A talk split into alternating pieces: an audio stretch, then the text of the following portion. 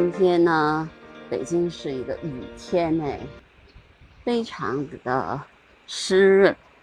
昨天晚上是下了大暴雨的，今天早上一直也在下雨，所以只要一下雨的话呢，唉，鸟类就有各种各样的活动。雨一停啊，它们就出来抖动翅膀，然后。停在那个地方呢，把翅膀扇干净啊，因为他们很担心自己的翅膀如果湿了的话，其实就是影响他们的飞行的。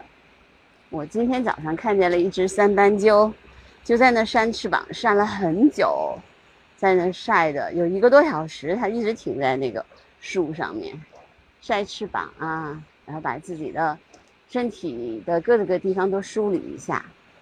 我觉得鸟儿可能也是这个特点吧，像。有些鸟的翅膀是可以不沾那个水的啊，就是没关系的。有些鸟就不行，像呃鸬鹚，我们大家看到它在水里面潜完了之后，它一定会在那个陆地上把自己的大翅膀伸得很宽很宽，全都晒的哇，又回去了一个。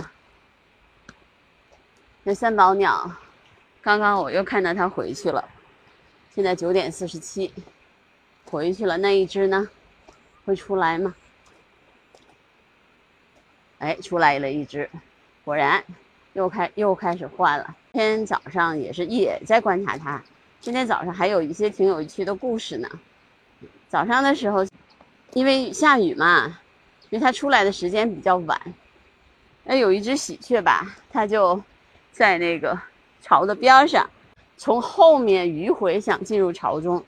结果一只很远很远的三宝鸟就飞过去，把喜鹊赶走了。那巢里面的那只根本就没有再出来。啊，早上的时候下雨啊，然后人其实是很不舒服的，就很潮。现在是又闷又热的感觉，还挺明显的。嗯，但是对我来说，这就是我必须要做的事情啊。不管刮风下雨。我都要进行观察。今天我还在播客里面说怀疑人生呢。嗨，你听，啊，这个就是灰椋鸟的叫声。最近灰椋鸟也是很活跃的，因为他们这个时候也有也带小鸟了。这两天呢，疫情过后，有人在两亩半地，我的观鸟的自留地里面是。进行了一些改造，把一些草杂草都给清除了，因为在疫情期间没有人管这块片地，那就最高的像青蒿都长到了快两米了。那么这两天他们用了大概一个星期左右的时间，把这边清理的很干净，嗯，就很漂亮了。啊啊啊啊啊！要回来护巢了，看一下，哎呀，真好。因为那个喜鹊来了，所以它就回来护巢了。你看，这就如果喜鹊不来的话，它肯定不回来，不回来护巢的。嗯，站在那个上面啊，很漂亮。它，嗯，好几天没看见它站在这上面了。今天天不好，它看起来就是黑的，飞走了，飞远了。轮完了以后的第二次护巢，好难得呀，开心死了！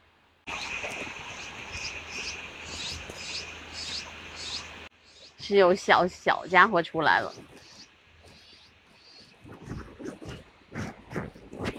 小的，听那个声就是小的灰喜鹊叫的声。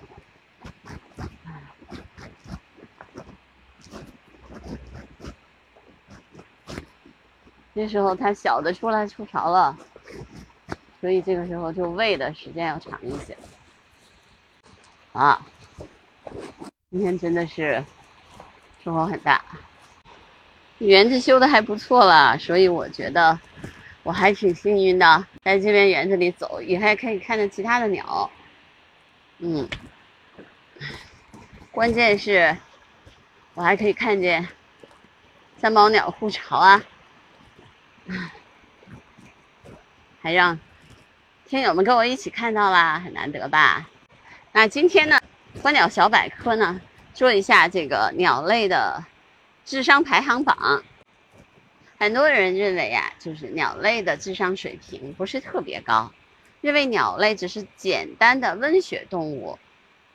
其实鸟类也有很多智力非常高的种类。鸟类这些研究者，他们列了一个鸟类智商的排行榜：第一，渡鸦；第二，非洲灰鹦鹉；第三，秃鼻乌鸦；第四，葵花凤头鹦鹉。第五，喜鹊；第六，松鸦；第七，猎鹰；第八，老鹰；第九，啄木鸟；第十，苍鹭。这个排行榜啊，是根据路易斯·莱菲布维博士在一九九七年发表的鸟类智商曲线。以及相关的网站资料综合整理而来的，对于，呃，鸟类的模仿能力、学习能力、智力水平、解决问题的能力等综合进行排序。我们熟悉的鸟类都有什么呢？那就是排在第三的秃鼻乌鸦，是乌鸦当中最聪明的一种，它们有着非凡的解决问题的能力。剑桥大学和玛丽国王学院的一项研究表明，当遇到需要解决的问题时，秃鼻乌鸦总是会选择正确的工具去解决。在雀形目中，秃鼻乌鸦的体型也是最大的几个物种之一，它们有相当大的脑容量。科学证明，脑容量越大的动物智商越高。北京呢，就是秃鼻乌鸦比较多的地方，特别是在北京的。一些古老的建筑里面，好排在第五的是大家熟悉的喜鹊。喜鹊呢，为什么排在第五？因为它是唯一通过镜像测试的鸟类。这种测试呢，是一种评估生物自我意识的一种方法。喜鹊是唯一在镜中能够认清楚自己的鸟类。喜鹊能够制作和使用一些工具，模仿人类的语言。他们还具备悲伤的情绪，能够进行游戏和团队合作。当他们的群体当中有一个死去，他们会甚至会围成一圈举行葬礼。反正我现在观察到的喜鹊，就是它用各种各样的那个方式去攻击三毛鸟的巢穴。今天早上就是一个证明，它是用一种迂回的方式，先跳到了这个左边的这个低于这。低于巢的这个巢箱上面，然后从后面进了巢，进到了巢穴里面。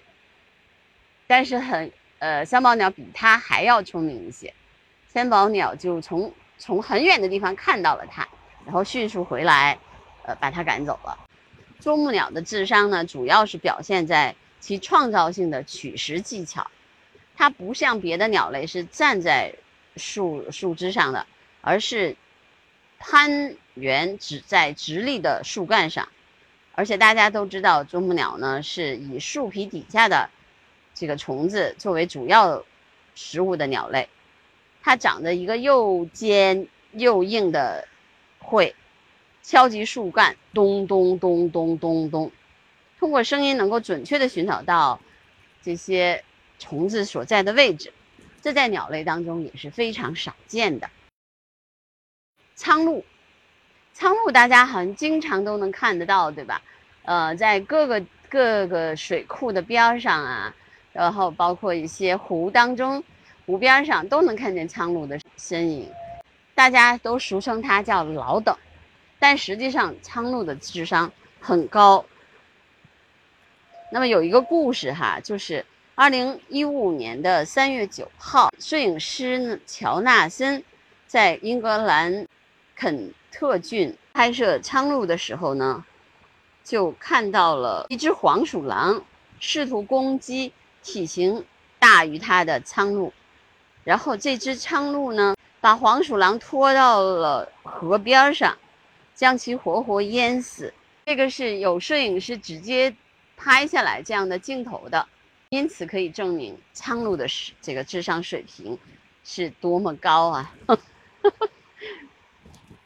那好，今天呢，其实就跟大家，呃，介绍这么多啊。今天的呃播客或者叫声音纪录片就到这儿吧。感谢大家一直以来的陪伴。你看现在天气都晴了，所以呢，风雨过后就有彩虹啊。嗯，祝大家这周顺利喽，拜拜。